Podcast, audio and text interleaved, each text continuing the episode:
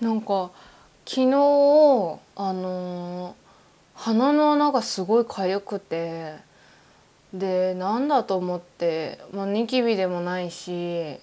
なんかたまに鼻の穴にニキビできたりするんだけどなんかのすごい痒くて鼻が。それでなんだと思って鼻なんかあの入り口のところ奥じゃなくて入り口のところがすっごい痒くてでもなんかこういうご時世だからさなんかご時世って言葉は使い方合ってるかわかんないけどなんかあのあんま顔触んない方がいいとかって言うじゃん。あのやっぱり手洗いうがいが一番大事だからその何がかがついてるかわかんない手のまま顔をベタベタ触んない方がいいって言うじゃん。だからあの鼻にも触れなくてあその間さあの鼻をね自在に動かして鼻をかくようにしてるの。私目がかゆい時とかも目をかかないように白目向いたりするんだけどあのーそしたらさ鼻の形がちょっと変わってきちゃってそうやりすぎてずっと。まずなんか眉間にシワが寄るのがあんまり良くないなと思ったんだけどなんかあのー鼻の穴が少し大きくなったような気がして。ちょっと悲しいですね。なのでなんかねアンミカさんがあのーちょっと部類違うかもしれないんだけど前歯がずれててあのーずっと毎日ちっちゃい時からその前歯をあのー矯正せずにあの指でねこうグッグッてこう押してたんだってそしたらある日前歯がカチッて言ってあのその押し続けてたおかげで前歯が綺麗に揃ったんだってで今何にもしてなくてもすっごいアンミカさんってさ歯並び綺麗じゃん？だからなんか私もそうみたいな感じでなんかあの鼻を高くこの鼻をなんかかきすぎたせいであのは広がった鼻の穴を閉じるために毎日あの鼻をギュウギュウしてみようかなと思いますね。でもなんか松本穂香ちゃんっていう女優さん私すごく好きなんだけどその松本穂香さんもなんかあの幼馴染から整形したのって言われるくらい毎日鼻が低いの親でギュギュやってたら高くなりましたって言っててラジオで。だから私ちょっとそれ継続してやってみよう。っていうかさあの今からちょっとネイルするんだけどあのさっきインスタグラムでなんか豆知識みたいなの載ってて冷蔵庫でマニキュアを冷やすと早く乾くっていうのを見たからちょっと今からやってみるのであの30分やりながらおしゃべりするので30分後にあのネイルがどれくらい乾くの早かったか分かるとあの検証結果を発表するので、えー皆さん今週もお付き合いください。それでは始めましょう。Welcome to our home.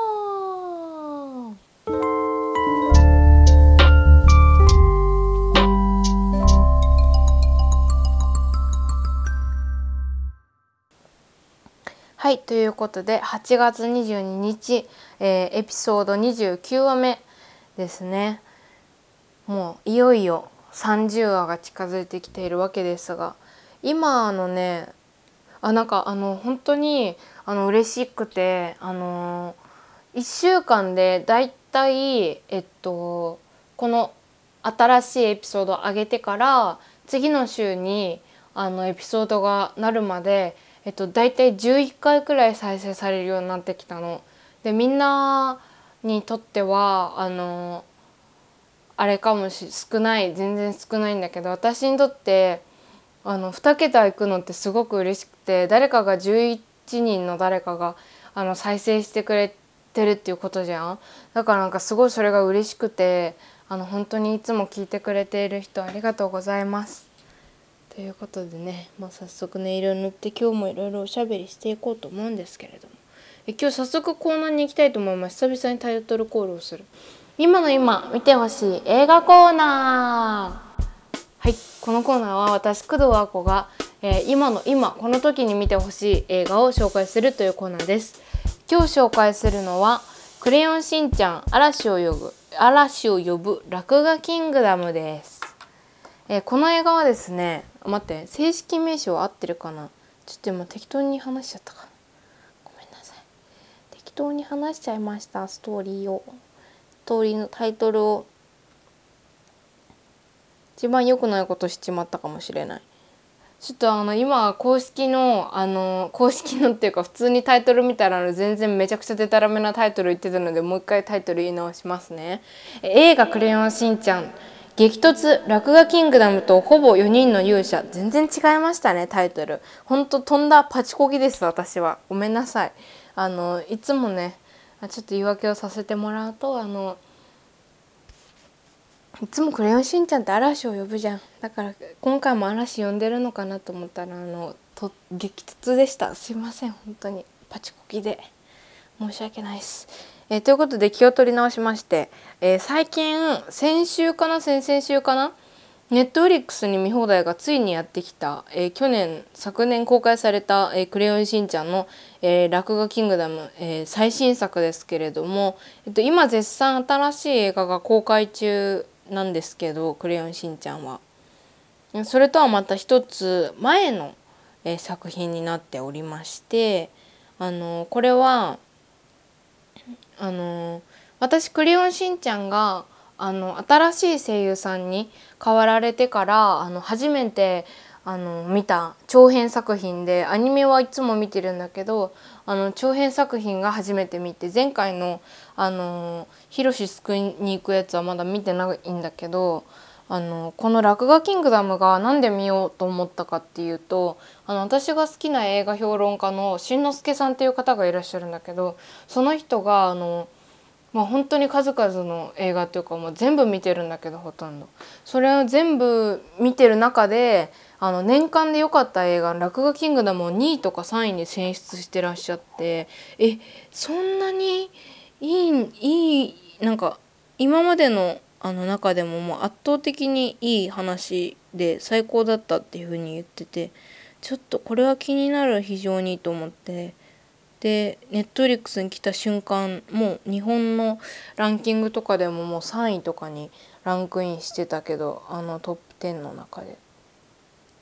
だからもう見なきゃと思って速攻見たんだけどまあまあ本当に今回も最高の出来というかあの「クレヨンしんちゃん」の映画を普段見ないよっていう方のために説明すると「まあ、クレヨンしんちゃん」は皆様ご存知だと思うんだけどやんちゃなあの5歳児の野原しんのすけのお話なんだけどなんかその今回の「落書キングダムは」あのま、落書キングダムっていう国がねあるんだけど落書きみんな落書きでできた国があってでその国があの領土をね広げたいっていうことであの地球を侵略しに来るんだけどまずその領土を広げるためにあの落書きパワーがね必要だと。その落書きをみんなしてない最近子供たちがでそのどこに落書きするにもあの大人にダメって言われるじゃんそのこんなとこに落書きしちゃダメでしょって言われるけどあのみんな落書きをしろと。でその強制的に子供たちに落書きをさせて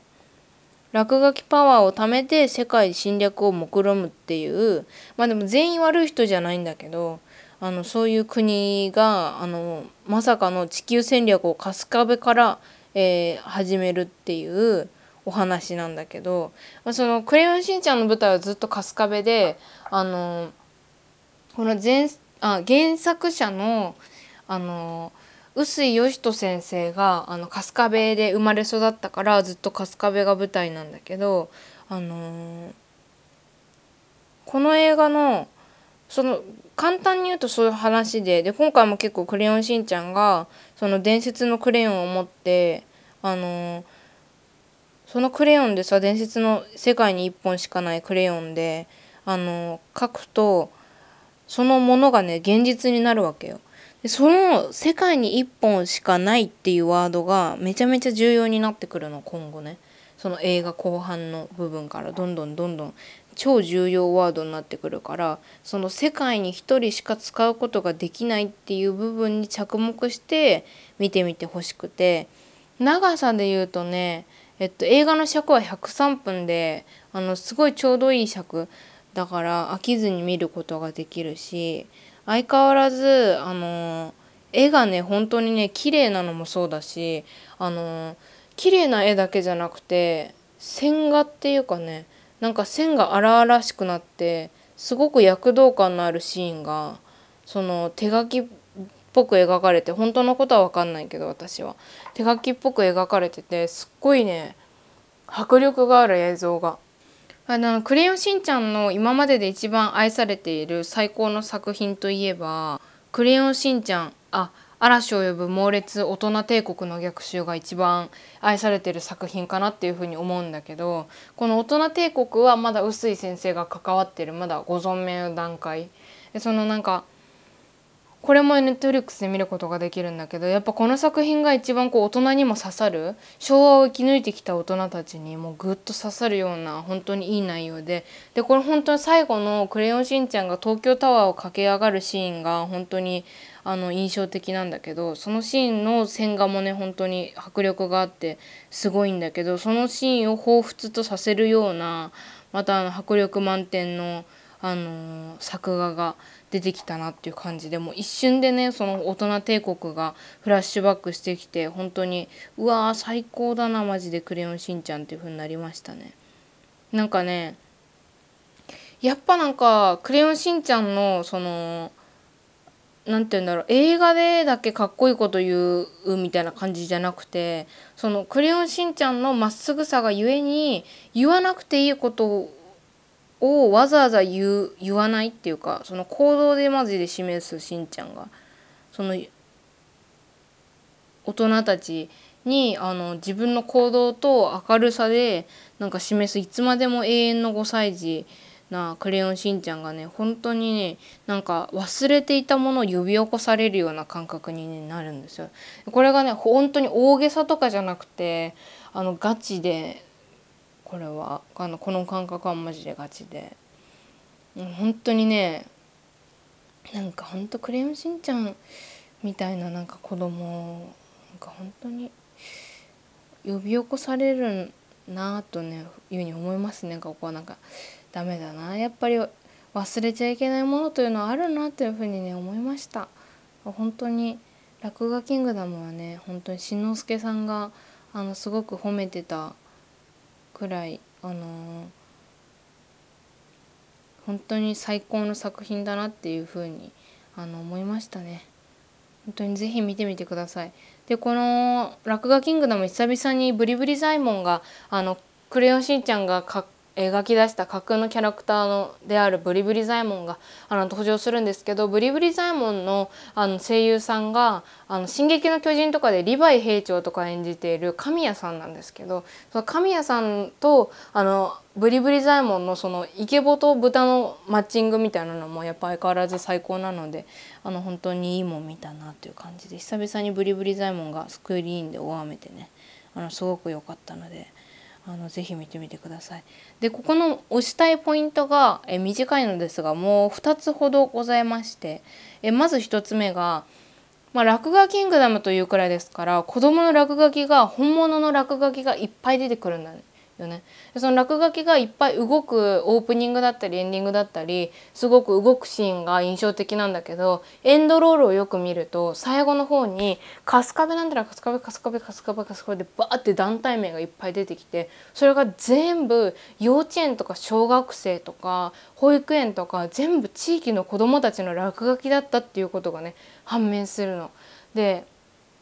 まあ前半見てたらなんとなくそうなんだろうなってわかるんだけどその舞台が春日部っていうことだけでもさその地域にめちゃめちゃ貢献してるわけじゃん。それだけじゃなくて地域の住んでる春日部に住んでる子どもたちが書いた落書きが映画でそのまま動き出して登場するっていうその最高のあの地域還元みたいなその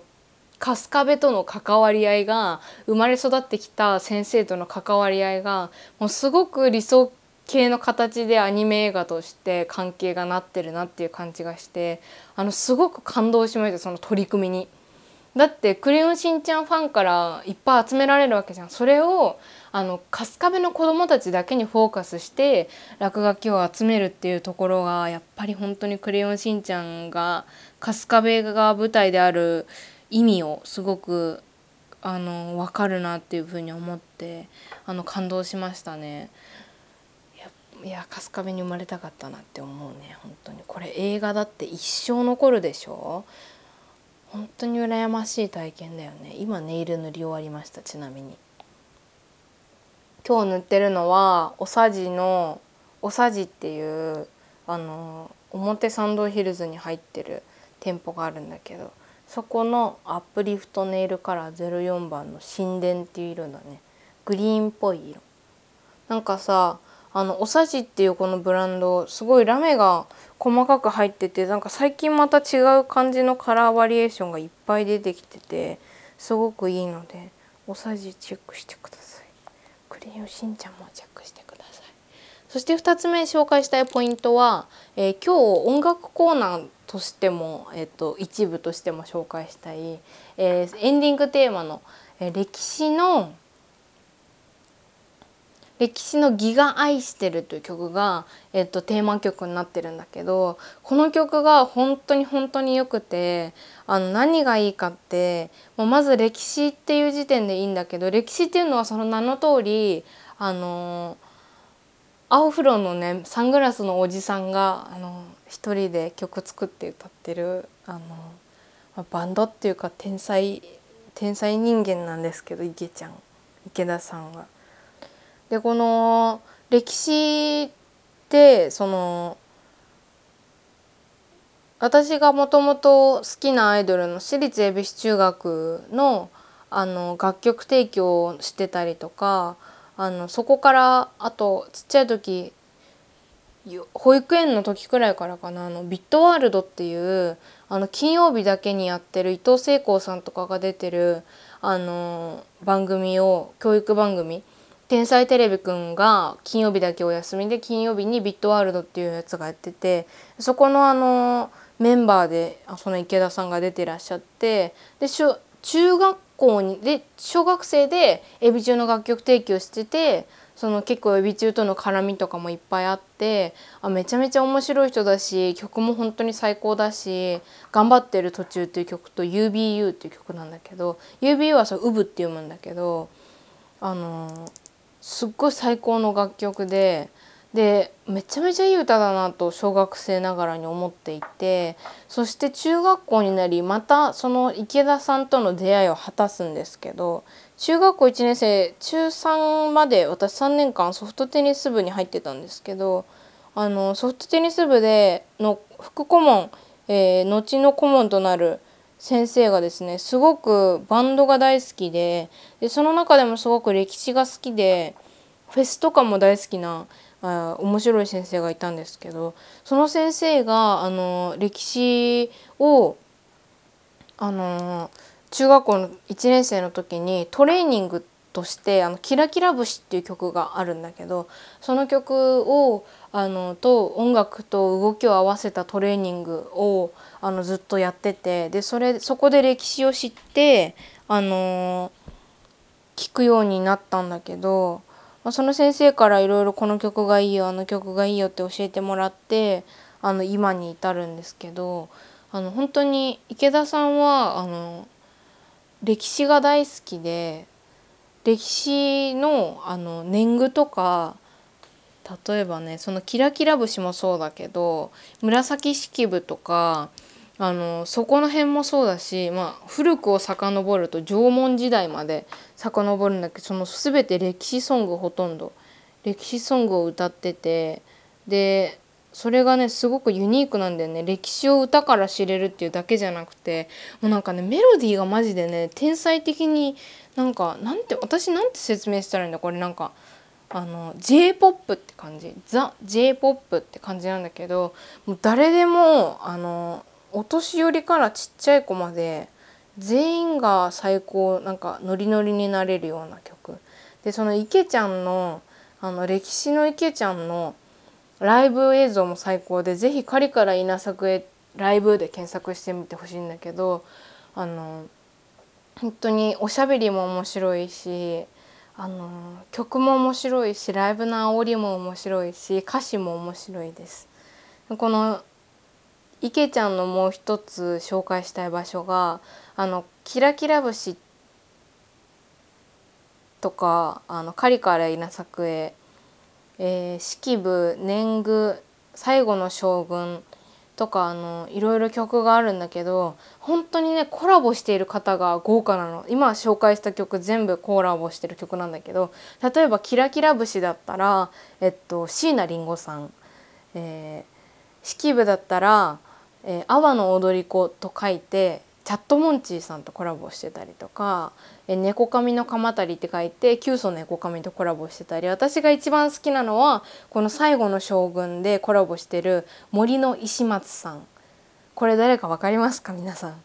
聞いてもらえれば分かると思うんですけどこれ実は松たか子さんなんですね。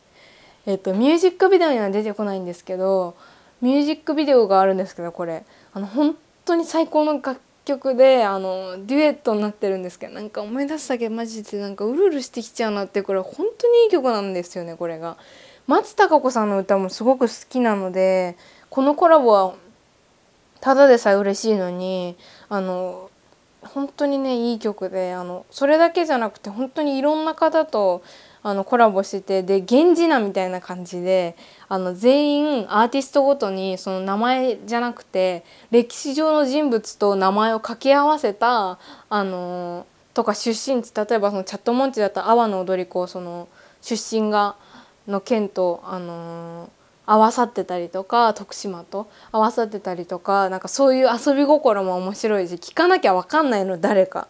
でもあこの人かあここの名前からもじってあってなるほどねとかなんか結構そういうあの発見も面白いし池ちゃんの歌声もすっごく上手っていうかあの最高にいいし曲もいいしドライブとかにもぴったりなのでえ今日は本当にこの歴史の「落書キングダムの」あの主題歌であるこの「ギガ愛してる」もうあのぜひ聴いていただきたいなっていうふうに思いますね。なんかエンディングで流れてきたその歌詞もすごく感動するしこれこそその歴史にはあんまり紐づけてないがっつりと紐づけてないんだけどジャケットが鳥獣戯画になっててその鳥獣戯画のあのカエルとウサギじゃん？鳥獣戯画って。そのウサギの顔が池ちゃんになってたりとかなんかすごいあの屏風になってたりとかあの全部遊び心が隅から隅まで満載になっているのでえこの歴史の義が愛してる「クレヨンしんちゃん」の「落書キングダム」を見て気になった方はえぜひ彼から稲作へとかね。私のおすすめは、えっと、畑基博さんとコラボしている年貢とあとさっき言った、えっと、チャットモンチーさんとコラボしている式部とあとえっと最後の将軍松たか子さんとコラボしている「最後の将軍」これ全部3曲ともミュージックビデオがあって全部あの面白くて俳優さん女優さんもとっても豪華なのであのしっかり面白いミュージックビデオを見せてもらえるのであのぜひ見てみてもらいたいなと思いますミュージックビデオとライブ映像も合わせて。それでなんかあの池ちゃんがこの歴史の池ちゃんがあの福井県の鯖江出身なんだけどあの鯖江といえばメガネが有名な鯖江なんですけど私あの福井で生まれましてあのそこもねすごいあの共通点を感じるというかあの池ちゃんがあの公園で福井の公園で無料ライブをしたりとかやっぱ地元が大好きという感じがね本当によくってあの行ってみたかったなとかって思いつつ野外でだって無料で池ちゃんの歌聴けちゃうんだからさそれ行きたいよね。そう。で私さそのさっき言ったようにあのおばあちゃんとあの親戚の家族親戚があの福井に住んでてあのお母さんが里帰り出産で私をあの産んだんですけど全然ねコロナ禍もあって福井には帰れていなくてあの福井ってすっごい美味しいものいっぱいあって例えばあの越前ガニとか有名なところで言うと。私が特に好きなあの福井のソウルフードっていうんですか？ああいうのって。であのがあのカツ丼のヨーロッパ軒っていうお店とこれはなんか福井で3店舗4店舗くらいあるっけななんか。とあと福井と石川富山もあるのかな？あの国道8号線っていうあの道があるんだけどその8号線沿いにだけあるあの八番ラーメンっていうラーメンのチェーン店があるんだけどそこが本当に大好きで八番ラーメン多い時で福井に行くと3回4回くらい食べたりするんですけどあの福井駅にも中にもあってあの本当に安くてうまくて広くて落ち着けて一番好きなラーメン屋さんなんですけどあの本当に早く食べたいなーってあのね A セット B セット C セットがあって A セットがラーメンと餃子で B セットが、えっと、ラーメンとえチャーハンで、え C セットがラーメンと唐揚げが4つとポテトがあるんだけどもうそれがね全部美味しいの。本当なんか唐揚げってさなんか冷凍とかさなんか衣がガリガリでほぼ衣とかさなんかポテトがなんかあの、何なんか冷凍っぽいとかあるじゃん。でもなんかないんだよ。本当にマジで。あの全部肉だし唐揚げも。なんかポテトもなんかちょっとえっとケンタッキーっぽいポテト。ホクホク型のカリカリじゃなくてホクホク型のポテトであのあんまりしょっぱすぎない感じが超最高で。でなんかラーメンも味噌と塩と醤油と豚骨が選べてしかも何がいいってあんまりいっぱい食べれないかもっていう時小さい A セットとか小さい B セットとかちっちゃいラーメンとあのセットっていう風に選べたりするのね。それとかもね超最高に美味しくて。なのでねちょっと早く八幡ラーメン食べたいなんかね冷凍とか今月からかな？あのローソンでなんかいとこのお兄ちゃんが教えてくれたんだけどあのカップ麺の販売が始まるらしいんですよローソン限定で。なんだけどやっぱりね食べる前から言っちゃ悪いけどねやっぱお店で食べるのが一番美味しいじゃんそりゃ。だからもう早くねお店でもう福井に行きたいんですよ私は。今歴史から思い出したんですけど。なのでもう早くねコロナが収束することを願いつつも早く福井に行きたいな。みんなは行きたいところありますか？どこか。私は福井に行きたいです。ちょっと暑いのでうるさいから止めていたクーラーをつけます。はい。ということでねネイルもね塗り終わりましてトップコートまで塗り終わったんだけどもうなんかね固まるの早かったわちょっと。どうなんだろう？ちょっと触ってみます。